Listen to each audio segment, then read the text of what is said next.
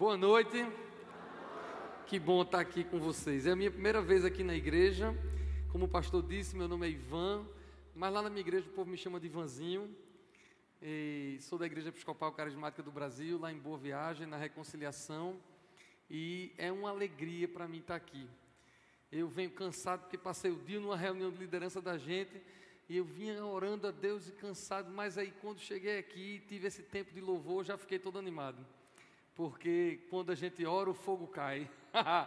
aí eu fiquei todo animado de novo, já estou pronto para entregar aquilo que eu creio de verdade que o Espírito Santo colocou no meu coração para a gente conversar hoje. Então estou muito feliz. Vocês estão vendo aí na tela a minha família. Eu sou casado com Paula, que é essa mulher muito bonita que está aí. E nós temos três filhos: Ivan, Caio e Davi. Ivan é o que está no meio da gente, é o mais velho, tem 15. Caio é esse que tem cara de mala, que está com cabelo platinado, tem 13. E Davi é o mais novo, que está com cabelo maiorzinho, tem 11. E nós somos muito felizes, casados já há 18 anos, vai fazer 19 anos. E é uma bênção a minha família, graças a Deus.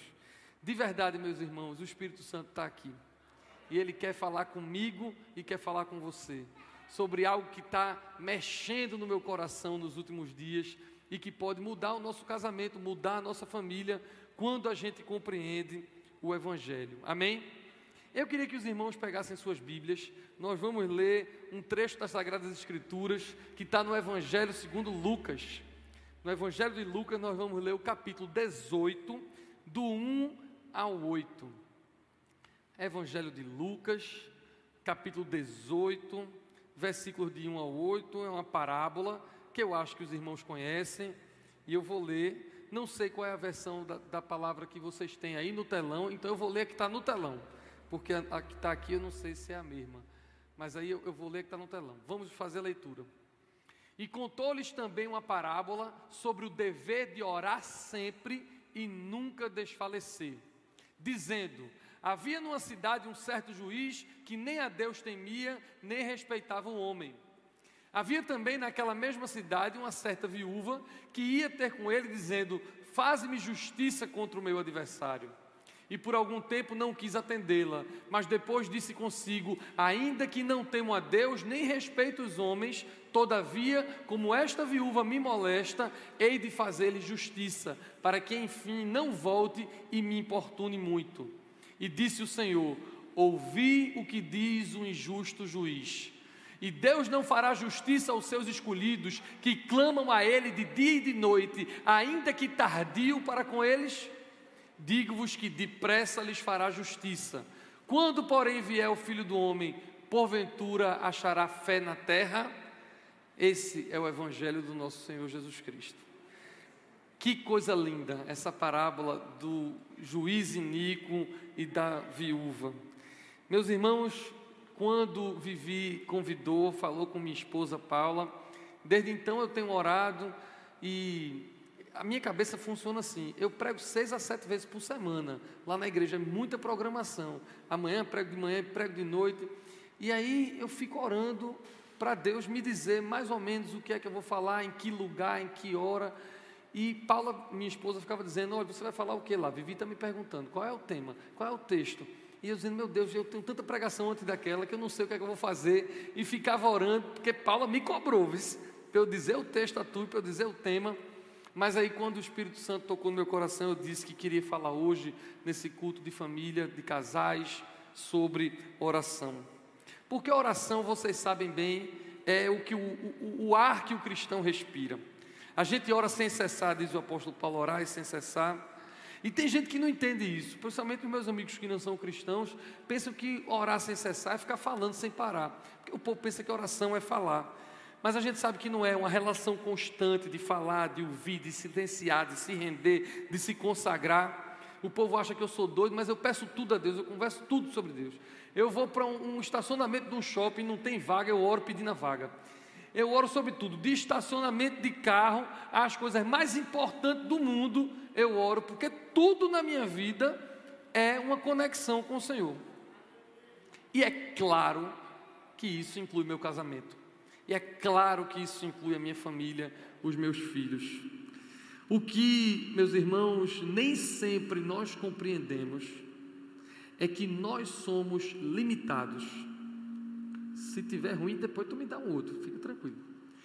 O que nós não compreendemos é que nós que somos imperfeitos, oramos com uma linguagem e com uma noção de tempo e espaço, mas nós falamos com um Deus que é eterno, que é ilimitado e que não conhece tempo e espaço.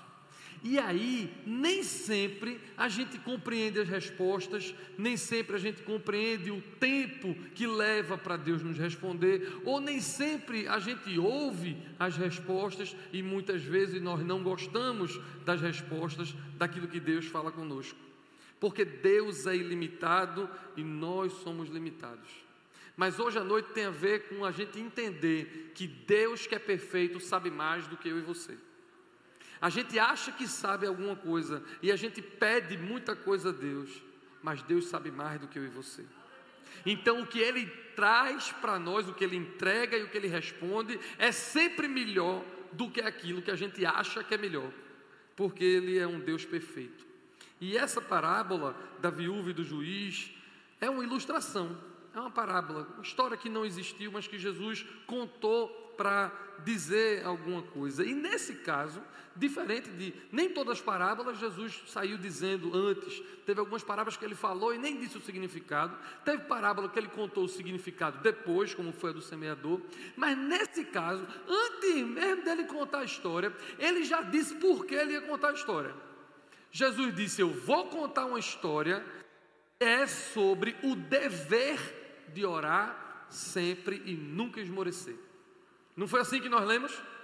Ele conta a história, mas antes ele diz: Eu vou contar sobre o dever de orar e nunca esmorecer. Deixa eu abrir um parêntese aqui para falar alguma coisa que não sei se é a realidade aqui dessa igreja, mas é uma realidade da minha igreja e das pessoas com quem eu convivo e que às vezes me dá uma agonia. É que hoje eu penso que a gente vive numa era do pós-dever. O povo não quer ter dever nenhum. O povo quer fazer a coisa só quando gosta. É assim, eu vou para a igreja, se eu estiver sentindo no coração, eu vou. Se eu não estiver sentindo, eu não vou. Ah, mas no outro dia tem escola dominical. Olha, se eu sentir no coração, eu vou. Mas se eu não sentir no coração, eu não vou. Agora pergunta se no emprego ele tem que sentir no coração para ir ou se não tem. Porque se ele não foi, ele é demitido, né?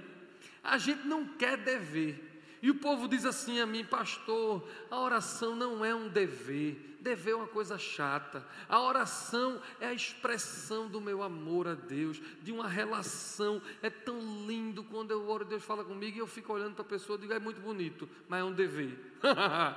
Você ora querendo ou não querendo, você ora feliz ou triste, você ora sentindo alguma coisa ou sem sentir nada, a gente ora, porque a parábola é sobre o dever de orar sempre e nunca esmorecer. Tem que orar, é como respirar. E aí a parábola, vocês, a parábola é muito simples, né? A parábola conta a história com dois personagens. Tem uma viúva e tem um juiz. A viúva era, naquela época que Jesus contou a história, a pessoa mais vulnerável da sociedade. A viúva era uma pessoa que dependia da comunidade. A viúva, diferentemente de hoje, hoje já é bronca ser viúva, mas naquela época era muito pior. A viúva literalmente era uma pessoa que nunca achava que iria ser conseguir ser ouvida perante um juiz. A gente às vezes não tem noção disso, porque com Jesus as coisas mudaram e a partir de Jesus as mulheres foram ganhando direitos e, e, e, e foram crescendo na sociedade. Mas na época de Jesus o povo era muito machista, era, era patriarcal. A mulher sequer era contada na Bíblia. A mulher nunca ia ter direito de ser ouvida perante um juiz, muito menos uma viúva. Naquela época, desculpem a expressão, mas é a verdade, uma viúva não valia nada.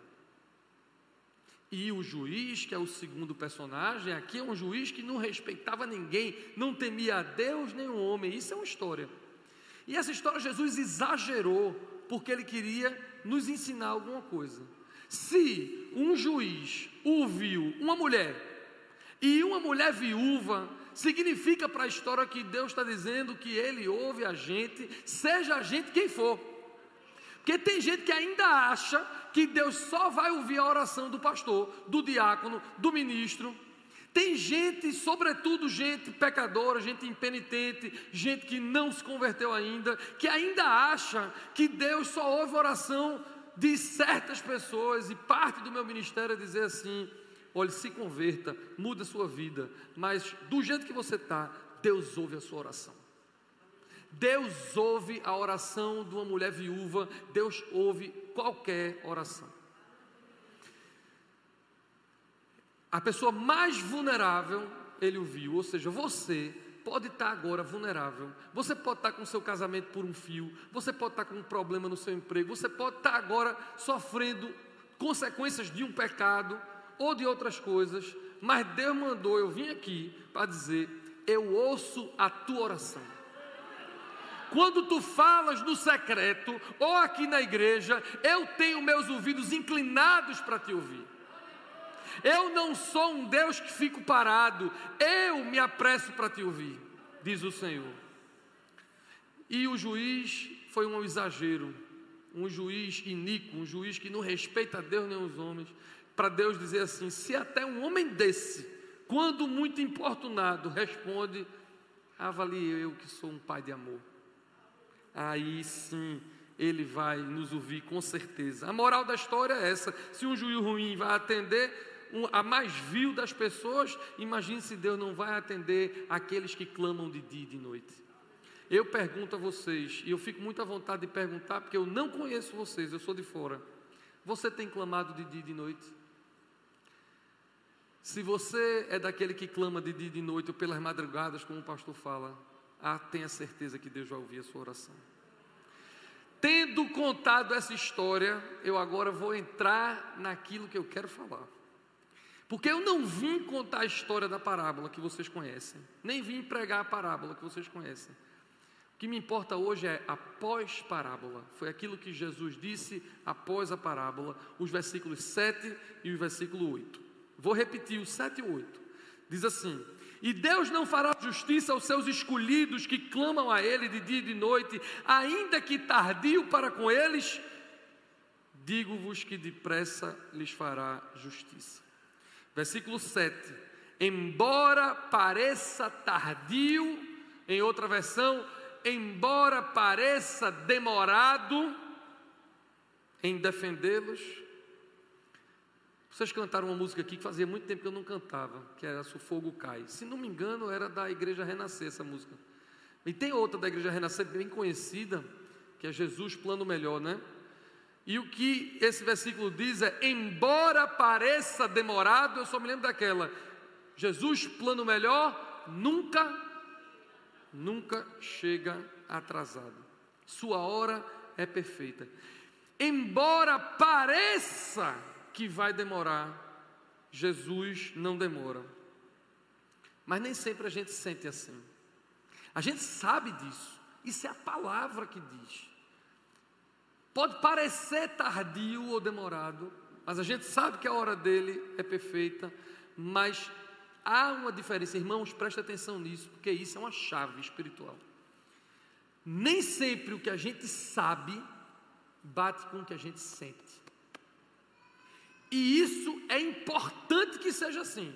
Deus nos criou assim, com mente e coração, corpo, alma e espírito. Não adianta ter só a, a, a cabeça em Deus e não ter a emoção e o coração em Deus. E, mas muitas vezes eles não estão num bom compasso. Porque eu sei, o pastor sabe, vocês sabem que Deus não chega atrasado. A gente canta, mas nem sempre o nosso coração diz isso. O salmista no Salmo 13 diz assim: Até quando para sempre te esquecerás de mim? Até quando esconderás de mim o teu rosto? Tenho certeza que o salmista sabia que Deus não chega atrasado.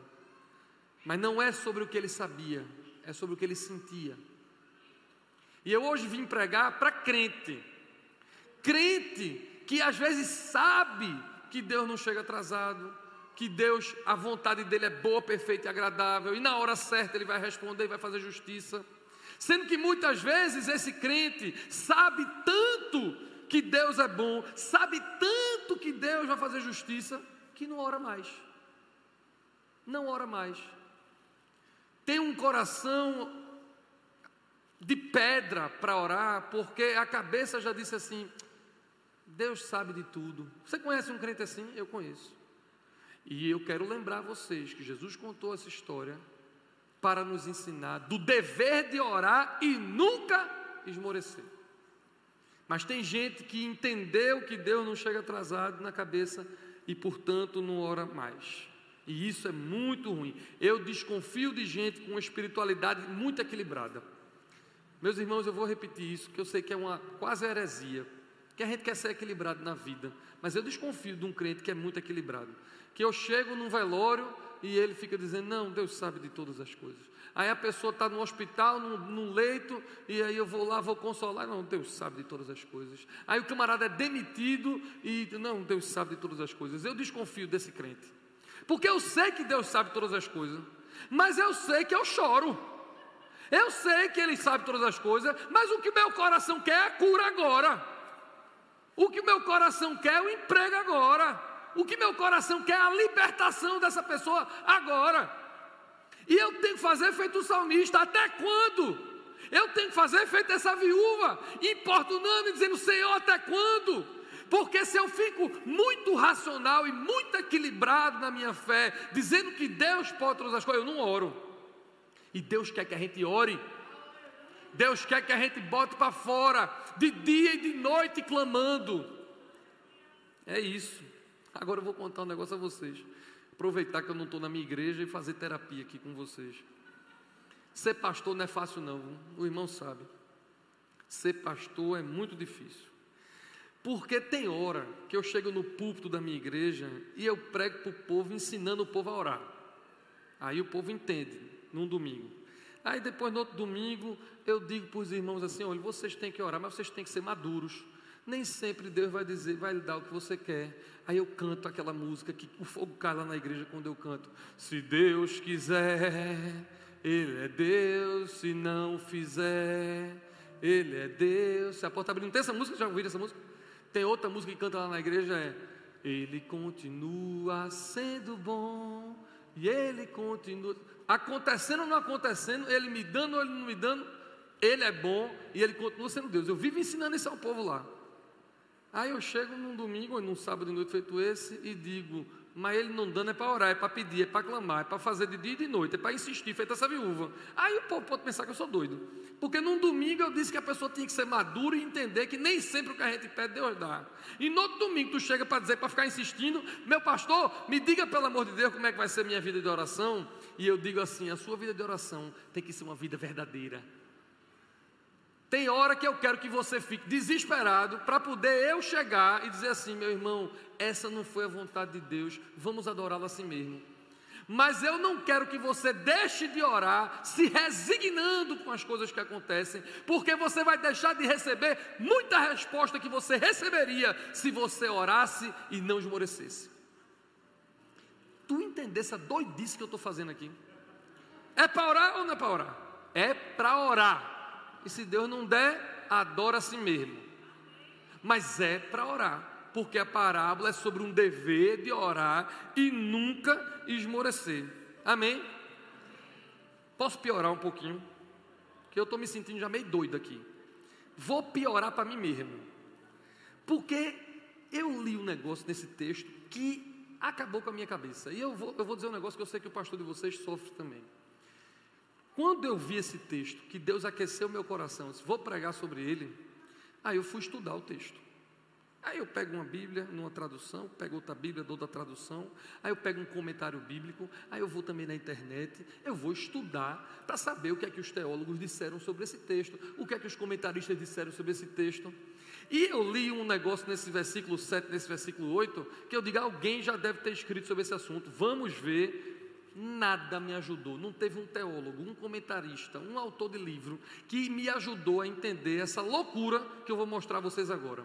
O versículo 7 diz assim: Porventura Deus não responderá àquele que clama de dia e de noite, ainda que pareça tardio, não é isso? Ainda que demore. Aí no versículo 8 diz assim: depressa vai atender. Aí eu endoidei, eu disse: espera aí, é tardio ou é depressa? Jesus me ajude. Ainda que pareça demorado no versículo 7, nem demora 2, versículo 3. No 8 já está dizendo, não, depressa vem para atender. Aí eu perguntei a Jeová, disse, Jeová, me ajude. É parecendo tardio ou é depressa? Você está compreendendo, meu irmão? Porque isso é nossa vida cristã. O que eu estou falando é sobre o seu casamento e sobre a sua família. Porque às vezes você está orando por alguma coisa e Deus parece tardio, mas você quer o depressa, sendo que esse espaço-tempo, como eu falei no começo, é diferente. O tempo de Deus é diferente do nosso. Não é fácil a gente compreender isso. Num versículo que diz que vai demorar e pode parecer demorado, no outro versículo diz que vai vir depressa e a gente fica meio doido sem saber exatamente como é que é. Eu não sei se vocês cantam aqui uma música que na minha igreja virou hit.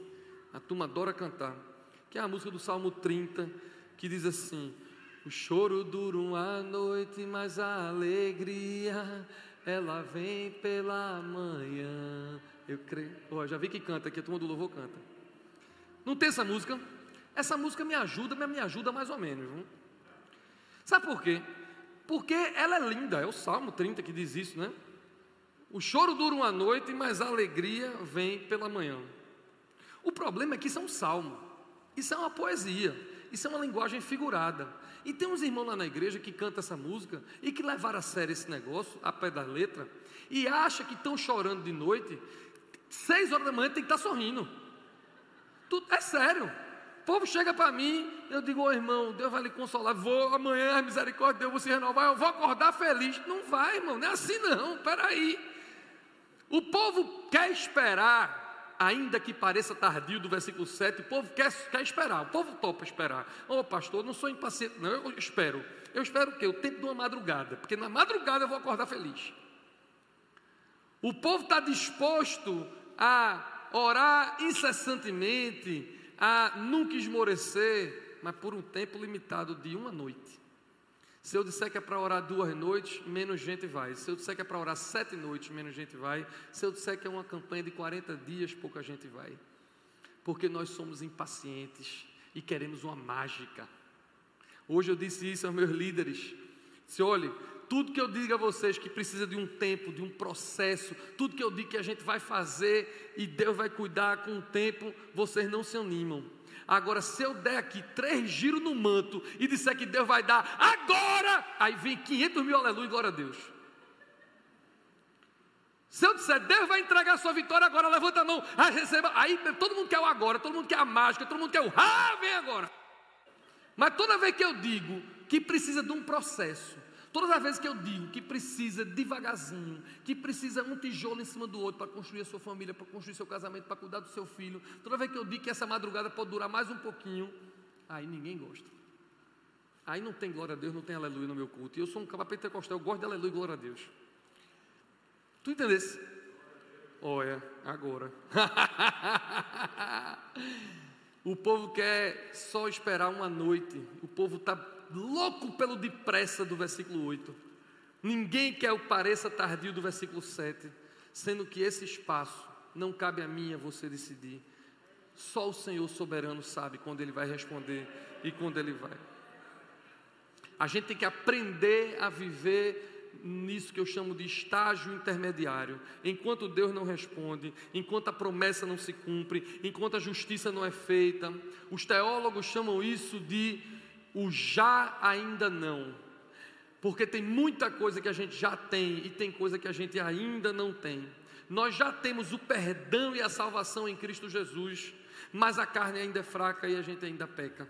Nós já temos cura física, oramos e Deus cura. Nós já temos garantia de eternidade, mas ainda adoecemos, ainda morremos. Nós estamos num período intermediário. O apóstolo Paulo diz assim: Agora eu vejo em parte, então eu virei face a face. Porque agora a gente tem tudo que Jesus conquistou para nós, é direito nosso, é nossa herança. Sendo que a plenitude de tudo isso vai vir quando Jesus voltar, e ele vai voltar. Mas a gente está nesse meio caminho aqui, entre o que ele conquistou na cruz do Calvário e a plenitude quando nós estivermos nas bodas do Cordeiro. E a gente tem que aprender a viver nesse estágio intermediário. Tem gente que só vive no já, só vive no tudo que Deus conquistou para mim, é só glória e vitória, glória e vitória. Aí não consegue conviver com uma demora, com ainda que pareça tardio, só está no depressa. E tem gente, infelizmente, que só vive no ah, agora vai ser só tristeza, só na glória, só na glória. Também está errado, porque tem muita coisa que Deus quer me dar agora, hoje, amanhã, para você e para mim. E Ele vai dar quando a gente orar, porque é sobre o dever de orar e nunca esmorecer. A gente fala pouco sobre isso na minha igreja, a gente fala pouco sobre isso, de saber desse estágio intermediário de que Jesus vai voltar. Uma vez eu vi uma oração, eu não sei quem foi que fez, até procurei na internet, mas não sei para dar o crédito. Mas é uma oração que tem assim, na internet você vai ver. Senhor, conceda-me serenidade para aceitar aquilo que eu não posso mudar, coragem para mudar o que for possível e sabedoria para discernir entre uma coisa e outra. Eu achei tão bonitinha essa oração, aí eu resolvi fazer uma paráfrase dela. Eu, eu fiz uma outra oração mexendo nela para encaixar nisso que a gente está falando aqui agora. Eu escrevi assim: Senhor, conceda-me força para insistir no meu pedido, clamando de dia e de noite, fé para seguir te adorando enquanto eu não receba a resposta, e maturidade para viver, ainda que eu não receba o que quero, sabedoria para discernir entre as três. É isso que eu quero para mim e para você, para o seu casamento. Tem gente orando pelo marido, tem gente orando pela esposa, tem gente orando pela conversão dos filhos e está esperando. Tem gente que já parou de insistir e Deus está mandando você insistir em oração. Tem gente que está insistindo em oração, mas já está com raiva porque não acontece. Deus está dizendo: o tempo é meu, não é o teu. E tem gente que está desesperada porque talvez não esteja acontecendo. Deus vai dizer: a minha vontade é melhor do que a sua, mas de todo jeito você continua me adorando. uma coisa eu posso garantir a você: tem o tempo da demora, porque o versículo 7 diz: ainda que pareça tardio, mas tem o tempo da provisão. Quando ele diz: depressa eu vou socorrer, porque Deus tem prazer em socorrer você, em fazer justiça. Eu, que sou um pai limitado, tenho prazer de depressa abençoar meu filho. Avalie Deus que não é limitado como eu. Eu quero terminar essa mensagem contando uma história para vocês. Uma história real. Uma história do eu e meu filho, um dos meus filhos. Eu sei que Deus vai falar com alguém aqui. Eu sou casado e tenho três filhos, você viram as fotos deles. E tem um evento lá na igreja que chama Cursilho, tem masculino e tem feminino. É um retiro espiritual que o povo vai na quinta de noite e fica até o domingo de noite. E a minha esposa é muito assídua trabalhando nesse concílio. Ou seja, ela sai de casa na quinta de noite e só volta no domingo de noite às vezes. E hoje meus filhos estão grandes, 15, 13 e 11. Mas chegou uma época que eles eram assim, 7, 5 e 3, quando eles eram menorzinhos. E aí Paula dizia: Amor, eu vou para o concílio. Tu toma conta dos três? Eu digo, claro que eu tomo. Pode ir-se embora. Eu fico em casa tomando conta das cuecas, não tem problema. E aí ficava, e eu chegava assim para os meus filhos e dizia: É o melhor fim de semana. Mamãe saiu, a gente está livre em casa. Ninguém precisa escovar os dentes para dormir. Está tudo garantido. Só tem homem aqui. Vamos passar um fim de semana de alegria. E e era sempre uma benção. Na quinta-feira eu não fazia muita coisa, não, porque na sexta eles ainda tinham aula, aí eu organizava tudo, mas na sexta-feira eles são atletas, desde pequenininhos.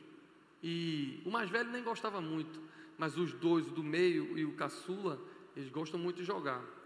E aí eles faziam assim: pai, é sexta-feira. E eu, em vez de ir para casa, pegava eles na escola, levava para o treino, onde eles jogavam, ou tinha jogo, alguma coisa.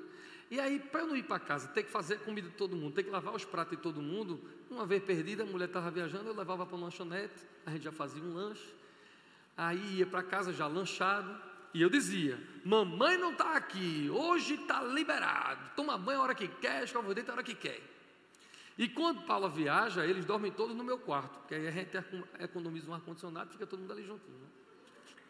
E eu dizia isso, né? Sendo que cada um dos filhos, vocês que têm mais de um filho sabem disso, tem uma característica diferente, né? Então o meu mais velho, chama Ivanzinho, Ivan Filho, ele é obediente, não tem jeito.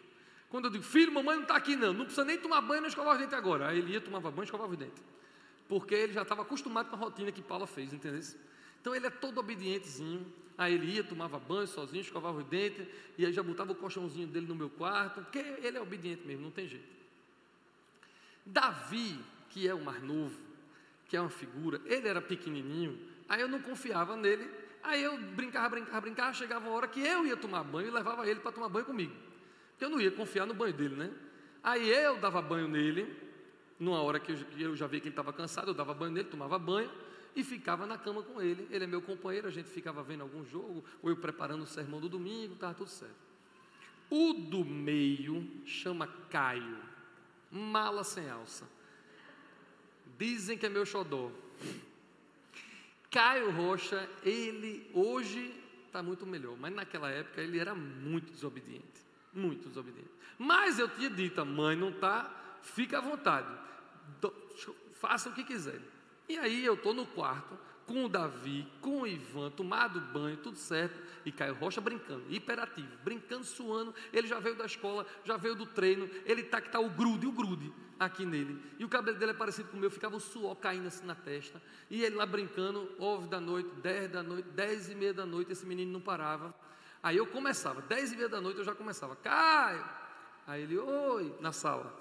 Tomar banho, filho, para dormir. Aí ele, já vou. Daqui a cinco minutos eu, Caio, tomar banho, filho. Estou indo. Caio, tomar banho. Peraí. Só mais esse jogo, só mais esse episódio, só mais esse não sei o quê. Não tinha perigo dele vir obedecer. Eu falava 50 vezes, ele não obedecia em hipótese nenhuma.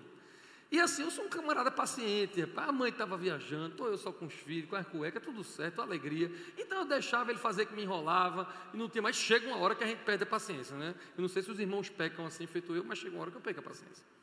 Aí eu chego lá na sala, estou até com medo que esse microfone está muito perto. Aí eu chegava na sala e disse: Bora, Caio Rocha! Agora! Toma banho agora! Aí tu acredita que ele olhava para mim e fazia: Ô oh, pai, bastava tu dizer Caio Rocha vai tomar banho que eu ia. Eu disse 50 vezes a tu isso, mas ele é desse. Aí ele vai. E ele pensa que me enrolava. Porque ele ia tomar banho, eu ficava ouvindo. E o banho dele durava 20 segundos. Ele é daquele que eu acho que eu abri o chuveiro. Olha, tem irmão caboetando irmão ali, eu já vi, viu? Olha, tem um irmão dizendo, é tu, é tu. Olha. Eu acho que ele abriu o chuveiro, botava só a cabeça. Aí a maioria das vezes eu deixava ele me enrolar, porque a mãe não estava, só estava eu com os meninos. Mas tinha outras vezes que ele estava muito sujo, muito sujo, que eu dizia: Você volta, toma banho direito, que eu vou cheirar seu ouvido. Aí ele, um xinha, tudo era um, mas ia, tomava banho. Aí Ivan já estava comigo deitadinho no colchão, Davi já estava comigo na minha cama para dormir. Tu acha que Caio ia dormir? Ele dizia: Oxente, não é sexta-feira, amanhã não tem aula, mamãe está viajando, eu não posso tudo. Aí o bicho ia jogar de novo. E ele ficava, eu deixava, ele ficava, eu deixava, e o que é que acontece? Ele pega no sono. Aonde ele está? Na sala, na varanda, podre de sujo de novo, ele pega no sono. Aí eu vou lá, pego o Caio Rocha, desligo o que ele estava fazendo, que deixou tudo ligado, arrumo a partezinha dele na cama comigo, pego ele podre de sujo no meu colo, o suor pingando, o grude aparecendo. E eu pego ele no meu colo. Levo ele para a minha cama. A cama que a mãe, quando viajou, deixou toda arrumadinha. Ele deita lá do lado de Davi, que está limpinho, porque foi eu que dei banho nele. Ele não sabe porque ele está dormindo. Mas eu boto ele, cubro ele, para ele não ficar com frio. Limpa a testa dele do suor assim. Ele não sabe porque ele está dormindo. Mas eu ainda fico velando o sono dele para ver se ele pegou no sono mesmo ou se ele acordou quando eu botei ele no colo. Aí eu espero ver se pegou no sono mesmo.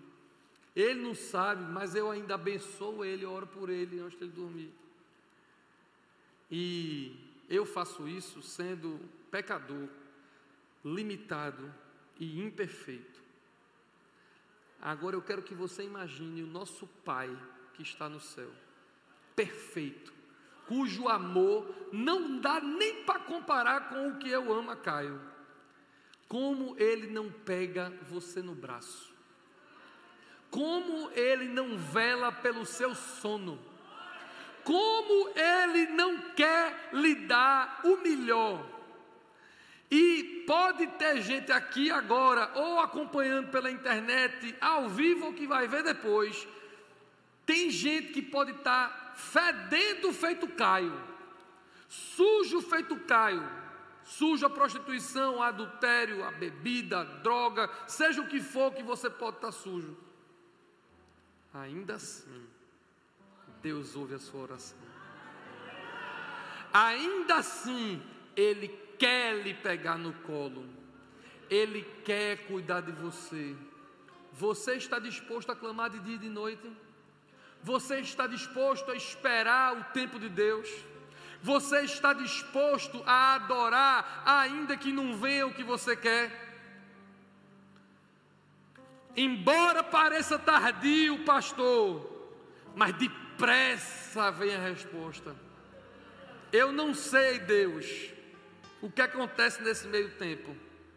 A única coisa que eu sei é que tu sabes o que é melhor para mim. Tanta família assim, esposas sem esperança, que o marido não muda, é grosso, porque o marido não se transforma às vezes o marido é duas caras, na igreja é uma bênção e em casa não é. Às vezes não é a esposa, é o marido que ora e não aguenta mais. Ora para a esposa ser uma, uma serva de Deus e ela é rixosa, reclamadora, murmuradora. Às vezes é o marido e a esposa que oram junto, feito essas duas pilhas que a gente fez hoje, pela conversão de um filho. E Deus mandou você aqui, me trouxe de longe para cá, só para dizer: continue clamando. Eu dou se eu quiser e no tempo que eu quiser. Continua clamando. Eu vou cuidar de você. E isso é o que te importa. Amém? Curve sua cabeça, vamos orar. Senhor Deus, tu és bom e a tua misericórdia dura para sempre. Tu és melhor que o juiz injusto dessa parábola Tu és melhor do que eu ou de qualquer pai aqui nesse lugar. Tu és perfeito. Tu tens vontade de nos abençoar. Tu queres correr depressa ao nosso socorro, nos colocar no colo, limpar as nossas impurezas, velar o nosso sono e nos dar descanso. É isso que tu queres. Nós por outro lado, somos imperfeitos e precisamos do Senhor. Queremos perseverar no nosso casamento e na nossa família, na nossa igreja. Ajuda-nos numa força que humanamente nós não temos. Vencer a força que nós não temos para perseverar. Vem fazer um milagre para que a gente não cesse de orar. Faz isso, Senhor, apesar de quem somos. Nos ajuda, Senhor, a, nesse estágio intermediário, não se importar com nada que não seja a tua presença, porque na tua presença, tendo ou não tendo, a gente glorifica. Eu te agradeço por essa igreja te agradeço por esse ministério, te agradeço por esse dia, tudo que tu já fazes aqui há 50 anos e tanto mais que o Senhor ainda vai fazer. Continua derramando a tua graça e derramando o teu fogo nessa congregação. Continua, Senhor, transformando vidas. Continua trazendo o céu para esse lugar. Continua, Senhor, derramando todos os dons espirituais necessários para a capacitação e edificação da tua igreja. Que o teu Espírito Santo encha esse local. E que o Senhor nos abençoe. Em nome de Jesus. Amém e amém. Deus abençoe os irmãos.